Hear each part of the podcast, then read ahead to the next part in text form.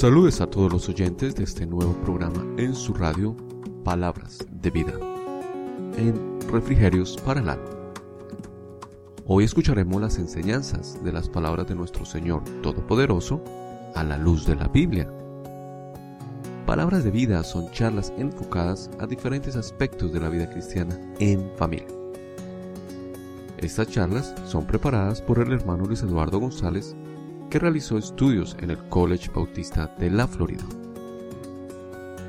Y bienvenidos a todos a Palabras de Vida. Cada semana les traerá un mensaje para toda la familia cristiana.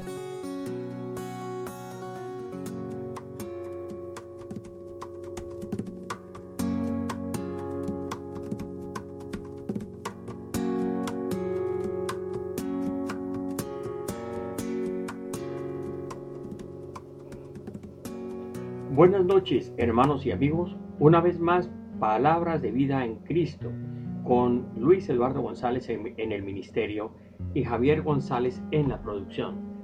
Gracias por acompañarnos en esta serie tan hermosa, Conociendo al Señor, donde estamos estudiando cómo el Señor trabajó en la vida y el carácter del discípulo Pedro, que llegó a ser el apóstol que nosotros conocemos. Es el autor de las hermosas cartas que tantas veces hemos escuchado y leído en el Nuevo Testamento. Hoy estamos en la lección 10 de esta serie y hemos titulado esta lección Pedro es fortalecido. Les invito a tener sus Biblias abiertas en Hechos capítulo 2 versículos 14 al 36. También en Hechos capítulo 3 11 al 26. Y también en Hechos capítulo 4 16 al 22. Les invito a que en unos momentos nos acompañen con el desarrollo de esta lección. Vamos a tener una palabra de oración para eh, poner este tema en las manos del Señor. Oremos. Nuestro buen Dios y Padre Celestial, estamos ante tu presencia para darte gracias por esta gran oportunidad que nos das de podernos dirigir a tu pueblo, Señor para contarles que Pedro fue moldeado por ti, Señor. Te damos gracias, Señor, por darnos a entender que podemos ser moldeados también, que podemos ser transformados, que nuestra vida puede ser otra, sin temores, sin miedos para hablar de tu palabra. Te pedimos, Señor, que nos guíes, nos orientes y que lo que vamos a escuchar en esta lección nos llene, Señor, que podamos recibir tu Espíritu, Señor, y saber que Él nos está enseñando y guiando diariamente, porque esa fue tu promesa. Te pedimos, Señor, que nos ilumines en el resto de esta lección. En el nombre de tu Hijo amado, Cristo Jesús. Amén.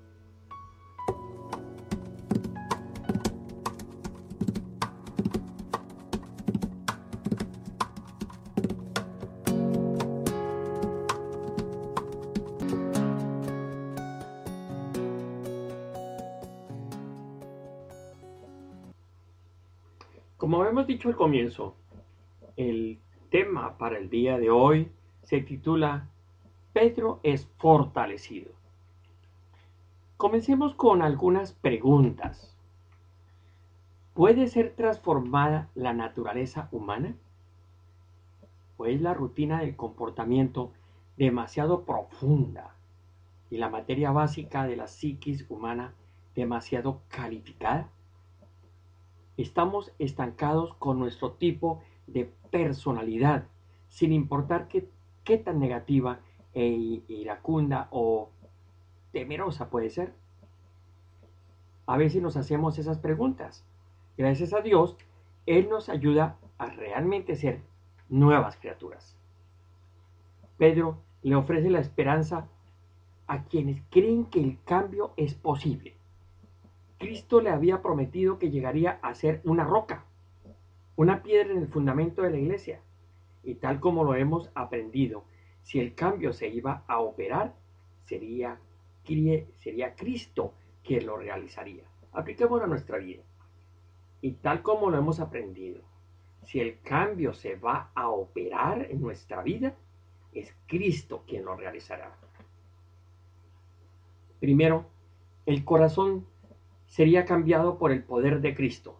Segundo, las circunstancias y la misma presencia de Cristo serían el cincel que moldearía a Pedro hasta convertirlo en el hombre que Cristo deseaba que fuera. Ya hemos notado ciertos cambios en su vida, pero ahora el contraste se vuelve aún más asombroso. Con la venida del Espíritu Santo, Pedro es, por supuesto, un nuevo hombre. Desde, el comienzo de su amistad, él tenía una devoción especial por Cristo, pero era compulsivo, era vacilante y a veces como usted y yo, muy cobarde. En los evangelios podemos decir que él está en la fase del capullo, en los evangelios. Y ahora cuando ya llegamos al libro de los hechos, él se convierte en mariposa. Es otro Pedro, no es el mismo de los evangelios, ahora es otro Pedro, el que vemos en el libro de los hechos. Hechos 2 es más conocido porque describe cómo el Espíritu Santo vino sobre los creyentes y empezaron a hablar en lenguas, es decir, en los idiomas de aquellos países fronterizos con Israel. Este don especial le fue dado al pueblo judío como una señal de que la era de los gentiles había llegado. Las buenas nuevas ya no estarían limitadas al hermoso idioma hebreo, sino que serían predicadas en los diversos idiomas de los gentiles representados en Jerusalén. El don de lenguas siempre se manifestó en idiomas reales que podían ser interpretados por quienes conocían la lengua específica. Algunas veces Dios también le daba al intérprete la libertad o la habilidad de comprender de manera sobrenatural un idioma extranjero. Él estaba haciendo la poderosa afirmación de que el Evangelio ahora se extendería por todas las naciones del mundo. Pero más importante que ese don especial fue la transformación que Dios produjo en los apóstoles mediante la llenura del Espíritu Santo. El regalo prometido llegó con el sonido de un viento recio y con un poder que había de, que haría de este pequeño grupo de creyentes un equipo que iba a sacudir al mundo. 50 días habían pasado desde la resurrección de Cristo y de los cuales gastó 40 eh, preparando a los discípulos para la gran tarea que les esperaba. Entonces, en el momento de su ascensión, les pidió a los discípulos que esperaran en Jerusalén hasta que se hasta que recibieran la promesa, la promesa del Espíritu Santo. Después de diez días en el aposento alto, el milagro finalmente sucedió. Aunque todos los discípulos fueron renovados como resultado de la venida del Espíritu Santo, Pedro, el vocero, es el más claro ejemplo de una transformación. Escasamente se parece al hombre vacilante que vimos en los relatos, en el relato de los evangelios. Entonces, juntos podemos considerar ese contraste. El contraste que había con este hombre, Pedro usado por Dios en el libro de los Hechos.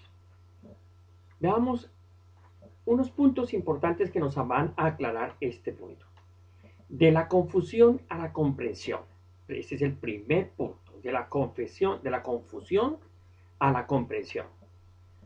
Vamos a, poner un, ejemplo pequeño para que nos, nos ayude a entender este punto. Un niño que estaba procurando unir las piezas de un rompecabezas se desesperó debido a que las partes no parecían formar un cuadro simétrico. Solo cuando descubrió que algunas piezas de otro rompecabezas habían sido revueltas descuidadamente en el mismo grupo, entendió allí por qué no tenía sentido el cuadro que estaba tratando de armar. Ahora, en los evangelios, Pedro tenía algunas piezas importantes del rompecabezas, pero el cuadro grande no encajaba. Él había estado en desacuerdo con Jesucristo. Él le había dicho a su maestro que no debía permitir que le clavaran en la cruz. Pedro tenía buenas intenciones, pero si Cristo hubiera aceptado su sugerencia, el mismo Pedro no habría sido redimido ni salvado. Aunque tenía la percepción suficiente para reconocer a Cristo como el Hijo de Dios, sencillamente no había comprendido Pedro el significado de la cruz ni el propósito de Dios en la redención. Pero ahora Pedro en el libro de los Hechos predica un elocuente sermón explicando con asombrosa profundidad el propósito de la cruz y cómo ésta encajaba en el plan eterno de Dios. En Hechos 2, 14 a 36 muestra este cuadro perfecto. Este mensaje comprende 22 versículos, pero contienen no menos de 12 citas del Antiguo Testamento. Pedro relaciona la profecía y la divina providencia y termina su discurso con estas palabras. Hechos 2, 22 al 23. Varones israelitas, oíd estas palabras.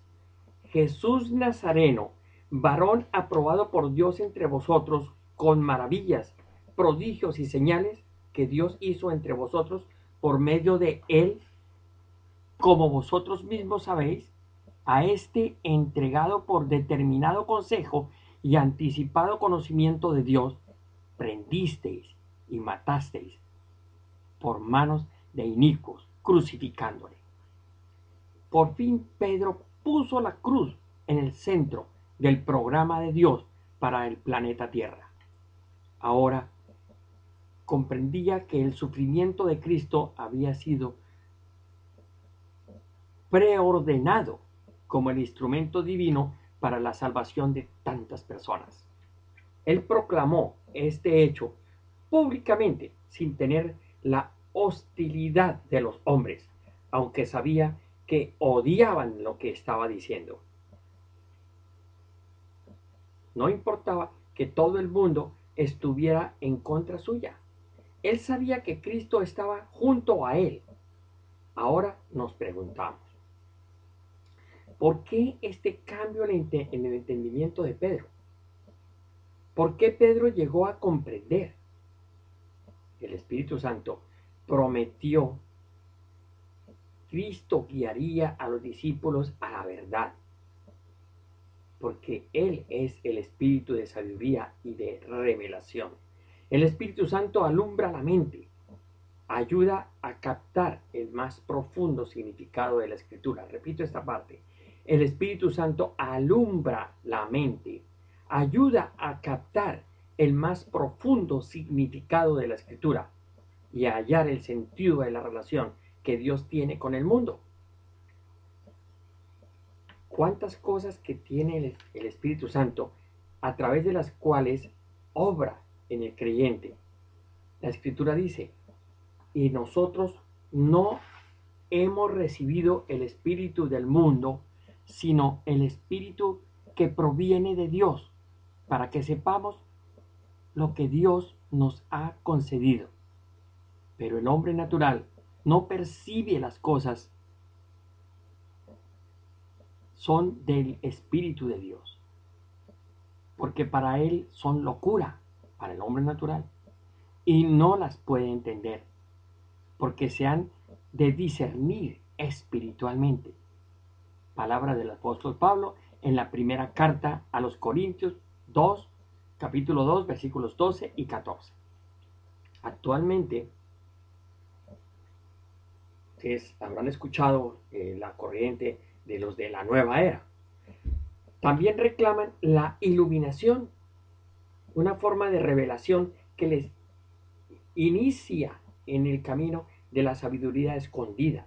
Algunos tienen experiencia mística que les eh, impulsa a otro mundo. Esto, por supuesto, es un engaño satánico. Toda esta iluminación que promete la nueva era es un engaño satánico, por un lado. Estas revelaciones son contrarias a la escritura. Por otro lado, finalmente dichas experiencias conducen a la confusión, a la exaltación del hombre y a, y a las ataduras satánicas. Tengamos cuidado de distinguir entre dos espíritus que se oponen en el mundo. Cuando Dios da sabiduría y revelación, es siempre a través de una mejor comprensión de las escrituras y nunca aislando la palabra, de, la palabra divina.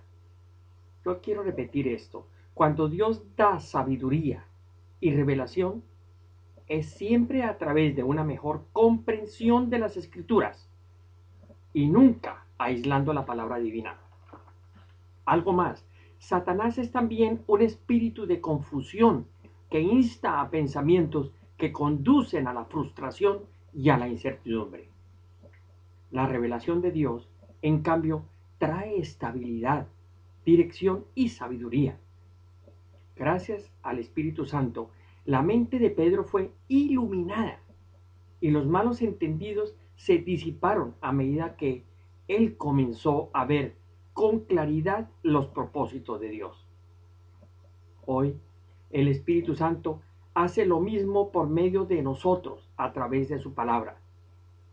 Pero veamos otra transformación, otra transición que iba, eh, que se usó en la vida del apóstol Pedro él pasó del temor a la constancia. Realmente el discípulo llegó a ser el apóstol porque pasó del temor a la constancia. Una fábula india dice o cuenta de un cierto eh, ratón que vivía en una constante angustia debido a su temor por el gato. Un mago se apiadó de él y lo volvió gato. Pero entonces empezó a temerle al perro, así que lo convirtió en perro. Pero inmediatamente le comenzó a, temer al tigre. Al ser transformado en tigre, le comenzó a temer al cazador. Al final, el animal estuvo contento y feliz de volver a ser un ratón. Siempre hay algo a lo cual nosotros le tememos, así como el ratón. Si no es a la pobreza, es a la enfermedad, al crimen, a la muerte, a perder el trabajo. La única respuesta frente al temor es la convicción que Dios estará con nosotros sin importar cuál sea la situación. Recordemos que Pedro reaccionó negando que conocía a Cristo cuando la sierva lo interrogó. De hecho, él juró firmemente sosteniendo que nunca había visto al Señor. Pedro temía el tener que sobrellevar la persecución por su fe al ser identificado con Cristo el Salvador.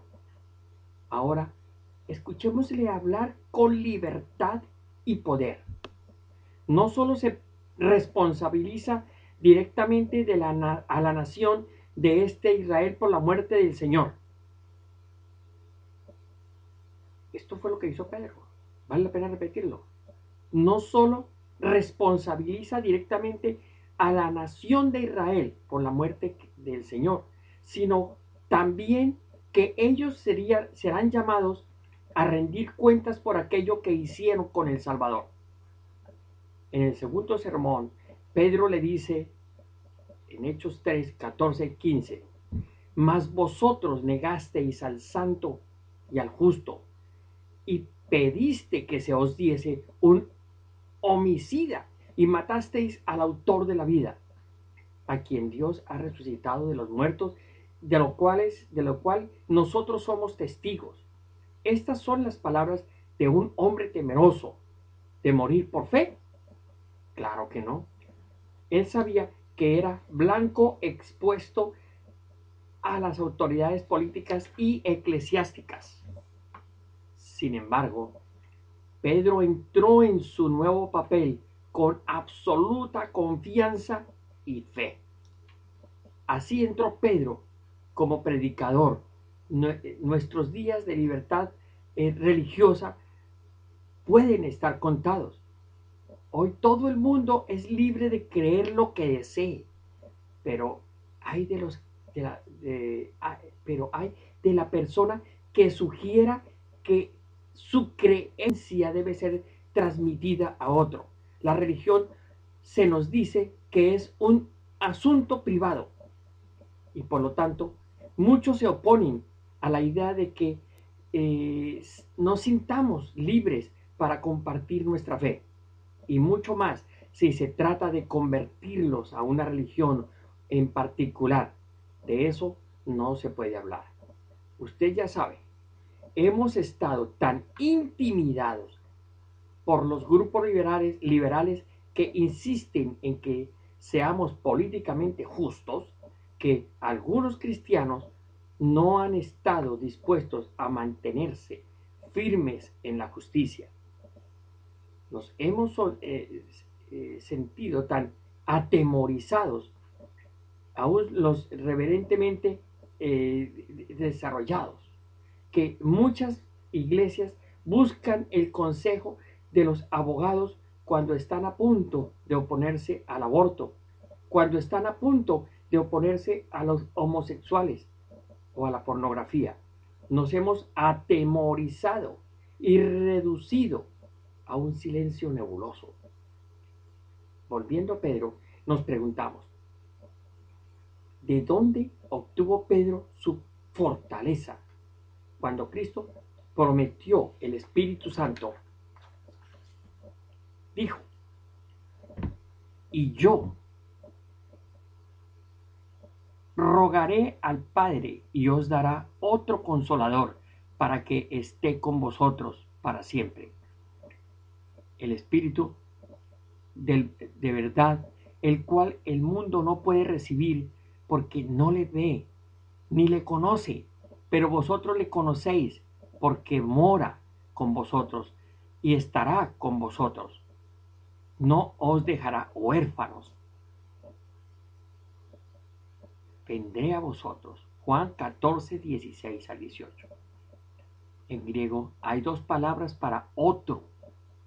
Griego hay dos palabras para decir otro. Una significa similar y la otra el mismo. Cristo emplea el segundo término para indicar que el Espíritu Santo sería un ayudador como él mismo. Cristo estuvo en la tierra y el Espíritu Santo ha venido a tomar el lugar de la presencia física de Cristo. Esta es la razón por la cual el Espíritu Santo no podía ser completamente vertido hasta que Cristo ascendiera al cielo y fuera glorificado. El Espíritu Santo que mora en nuestras vidas está como Cristo estuvo con los discípulos. Cristo dijo, Juan 16, 7, pero yo os digo la verdad, os conviene que yo me vaya, porque si no me fuese, el consolador no vendría a vosotros. Mientras estuvo en la tierra con su cuerpo físico, Jesús solo podía estar en un lugar. Ahora que se ha ido al cielo y que ha enviado al Espíritu Santo, está tan presente como lo hizo con los discípulos sobre la tierra hace tanto tiempo, el consolador, el Espíritu Santo. Está parado donde nosotros lo, está, eh, lo estamos. Se sienta donde nosotros lo hacemos. Escucha cuando hablamos y soporta realmente también lo que vemos. Nunca nos deja ni nos abandona. El Espíritu Santo está con usted donde usted vaya y podemos tener la plena seguridad de su presencia sin importar las circunstancias. en las cuales vivamos. Yo quiero repetir esto. Nunca nos deja el Espíritu Santo, nunca nos deja. El Espíritu Santo no nos abandona. El Espíritu Santo está con usted, donde usted vaya, a donde vaya. Y podemos tener la plena seguridad de su presencia en todo momento, sin importar las circunstancias en las cuales vivamos. Cuando el temor y la fe se alojan en nuestro corazón, es importante que la fe se mantenga. Y cuando servimos en fe, sabemos que no estamos solos. El espíritu que le dio energía al apóstol Pedro es el mismo que nos da coraje para declarar la palabra de Dios con poder y confianza. Veamos otra transición en el apóstol Pablo. Otro punto. Él pasó del desánimo a la determinación. Cuando Cristo fue crucificado, los discípulos le abandonaron y huyeron, aunque ellos renovaron sus fuerzas cuando supieron de la resurrección, tenían muchas preguntas acerca de aquello que iba a hacer, que iban a hacer después de la ascensión. Leemos en Hechos que las autoridades fueron influenciadas por Gamaliel, Gamaliel después de que los apóstoles establecieran, estuvieran en la cárcel. Hechos 5, 40, 42 dice, y convivieron con él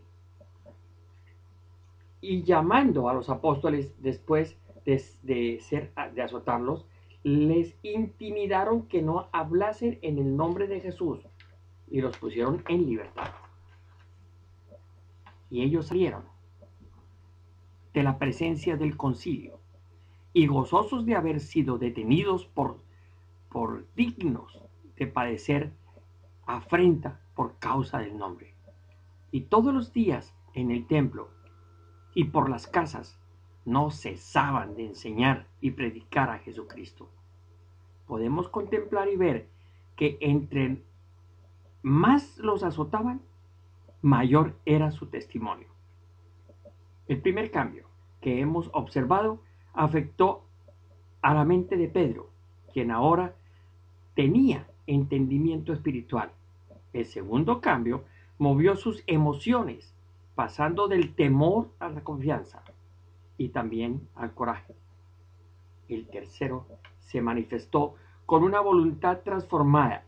Nada podía desviarlo de obedecer el mandato de Cristo.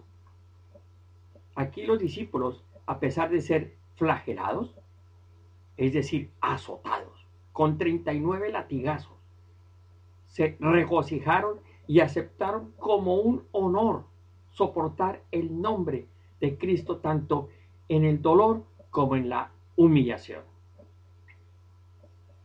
De Pedro, observamos que el haber sido llenos con el Espíritu Santo no protegió a los apóstoles de la violencia física. Muchos de ellos fueron azotados y luego ejecutados por causa de su fe. El Espíritu Santo no les eximió de los azotes, pero les dio la gracia para enfrentarlos. El Espíritu Santo no nos libra de los accidentes, el abuso a, los, a las injusticias comunes a los hombres, pero provee la gracia que nos permite sobrellevarlos para la gloria de Cristo. Vamos a descansar un rato, escuchemos música que nos ayude a reflexionar sobre este tema.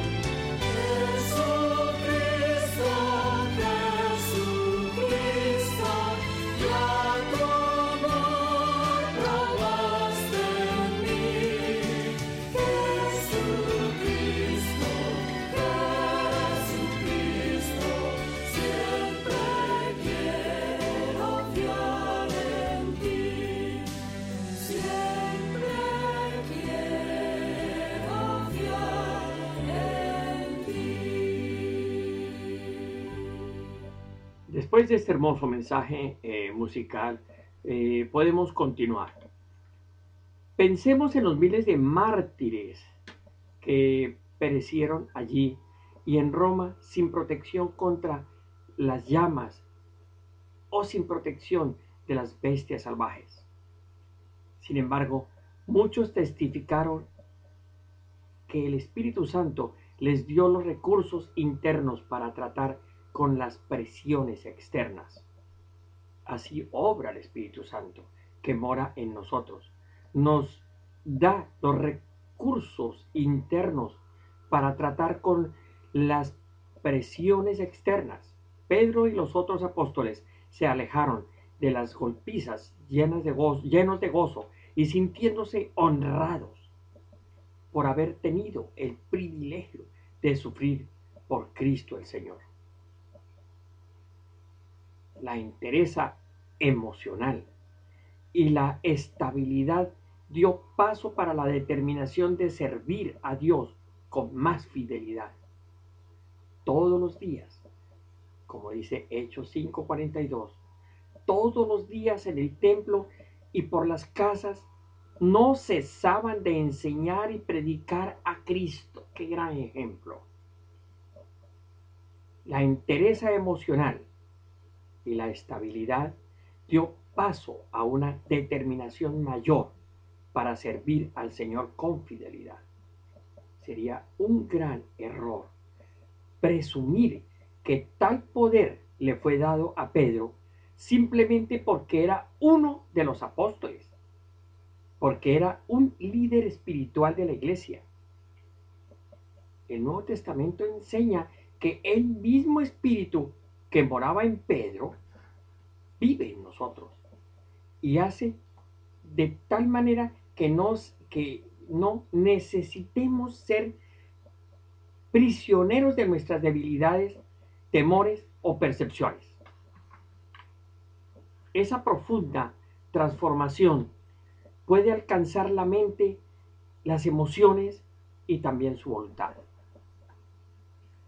Nosotros también podemos ser diferentes. Pensemos en esto. Muchos cristianos creen que la doctrina de la llenura del Espíritu Santo es demasiado misteriosa, que está fuera del alcance para, que, para un cristiano común y corriente. Ellos piensan que únicamente los misioneros y quizá los pastores son dignos de obtener esta bendición espiritual. Pero hermanos, anoten esta frase. No es así. Cristo invitó a las personas a ir a Él para saciar su sed espiritual. Juan 7:39 dice, esto dijo el Espíritu Santo, que habían de recibir los que creyeren en Él. Pues aún no había venido el Espíritu Santo, porque Jesús no había sido aún glorificado. Así como miramos a la cruz para nuestro perdón, también debemos mirar a Cristo que ascendió para el don del Espíritu Santo. Si al comprar un libro usted eh, sabe que viene en dos tomos, se le quedará uno en el mostrador. Usted puede regresar y reclamarlo sin costo adicional. Si son dos tomos, son dos tomos, no uno solo.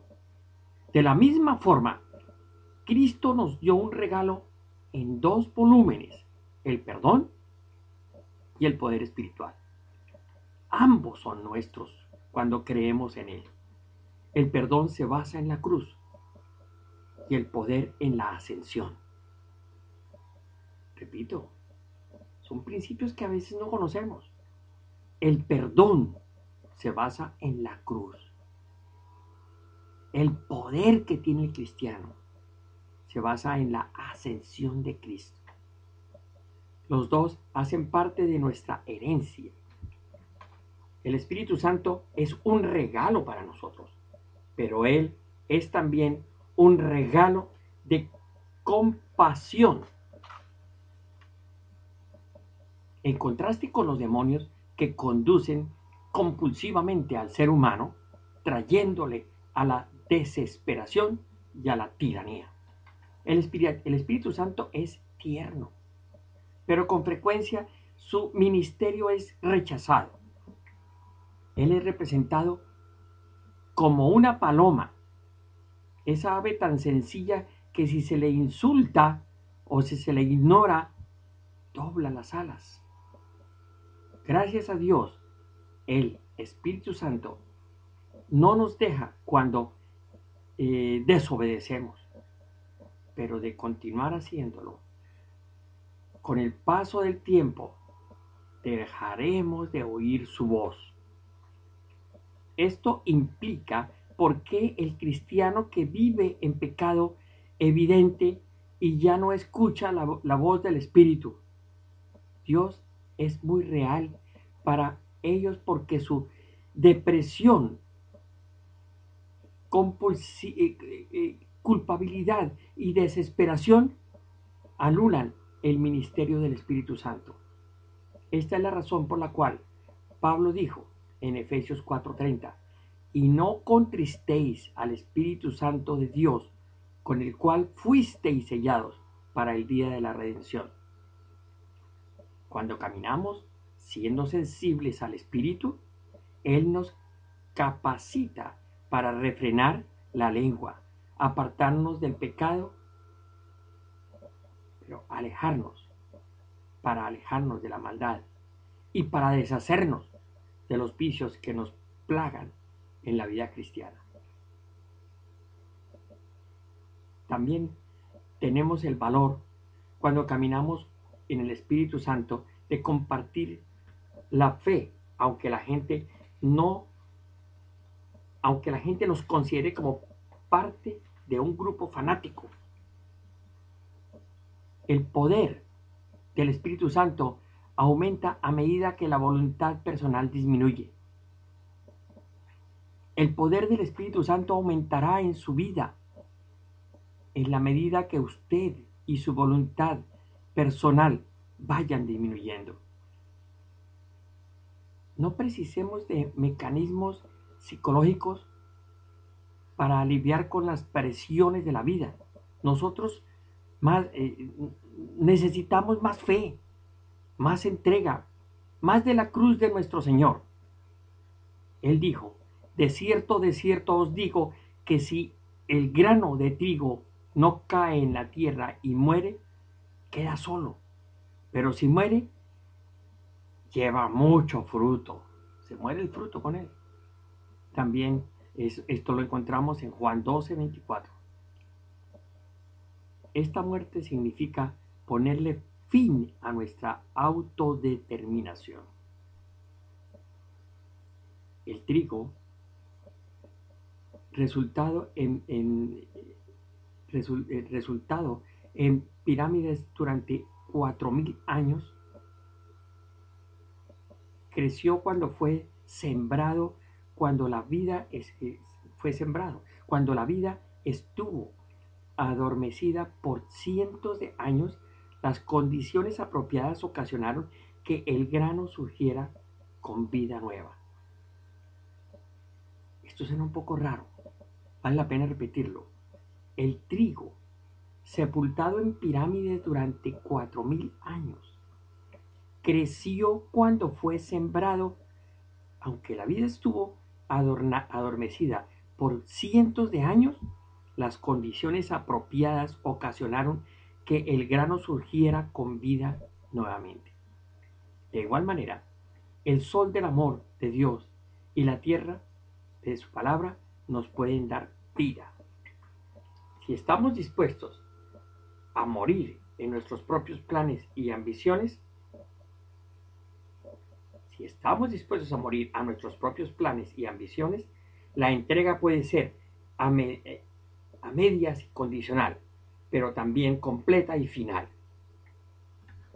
Solo esta clase de sumisión atrae las bendiciones completas del Espíritu Santo de Dios, rendición y sumisión. El Espíritu no nos empuja, pero nos guía. Él no nos agijonea compulsivamente, sino que estimula con ternura. Pero solo quienes han muerto a su propia voluntad pueden disfrutar el regalo de su presencia. Pedro era un hombre común y corriente, pero dependía del Espíritu con una fe extraordinaria. Aquello que, que tenemos es importante solo si lo ponemos en las manos de Cristo y tal actitud hace la diferencia. El Espíritu Santo es residente, pero solo nosotros podemos hacerle presidente de nuestra vida. Eso hace el cambio. El cincel de las circunstancias se combina con la soberanía del Espíritu, haciéndonos vivir para Cristo. La mente, las emociones y la voluntad obedecen a la iniciativa divina. El escultor se deleita terminando el trabajo que inició. Pero nosotros también podemos sentir el toque experimentado por Pedro, por Pedro. Usted también puede vivir esta transformación que viene por la obra del Espíritu Santo. Usted puede también ser moldeado por la mano del Maestro, porque el mismo Espíritu que tenía el apóstol Pedro vive y mora en nosotros, en nuestras vidas. Si usted entrega su vida a Cristo, si hace de Él, del Espíritu Santo, el presidente de su vida, y no solamente un residente en un ser, Él operará un gran cambio en su vida. Hará realmente una transformación maravillosa. No lo olvide. El Señor también trabaja en su ser, en su carácter. Él está puliendo cosas que quiere sacar de su mente, de sus eh, emociones, de su voluntad. El Señor se deleita terminando el trabajo que inició. Pablo dijo, el que comenzó la obra la perfeccionará hasta el día de Jesucristo. Filipenses 1.6 deje que Cristo, deje que Dios, deje que el Espíritu Santo trabaje en su vida. Entréguele su vida al Señor y confíe de todo corazón que Él puede transformarle. Aquello que usted tiene en su vida es importante si lo coloca en las manos de Cristo. Esa actitud de su vida hará una gran diferencia. Así terminamos por hoy esta lección. Eh, Pedro es eh, fortalecido ¿sí? de la serie Conociendo al Señor. Los esperamos la semana entrante con nuestro tema. Eh, ya será el penúltimo de esta, de, esta serie. Que tengan ustedes muy buenas noches.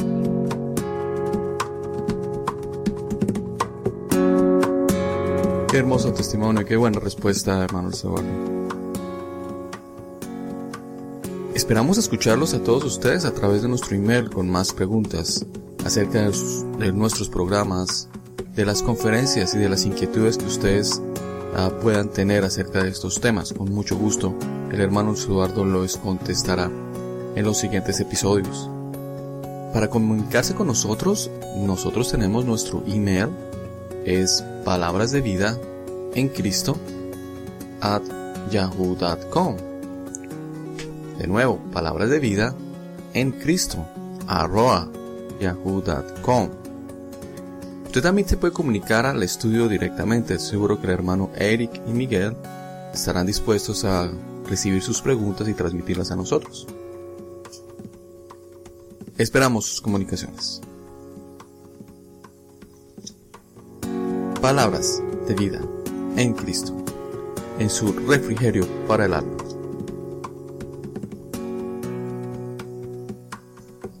Les damos las gracias por asistir y escuchar a nuestro programa esta noche.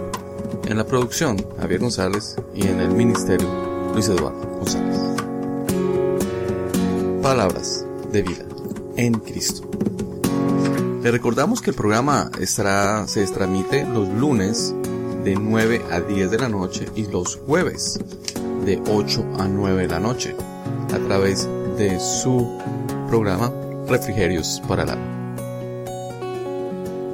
Los esperamos la próxima semana en Refrigerios para el Alma. Palabras de vida en Cristo.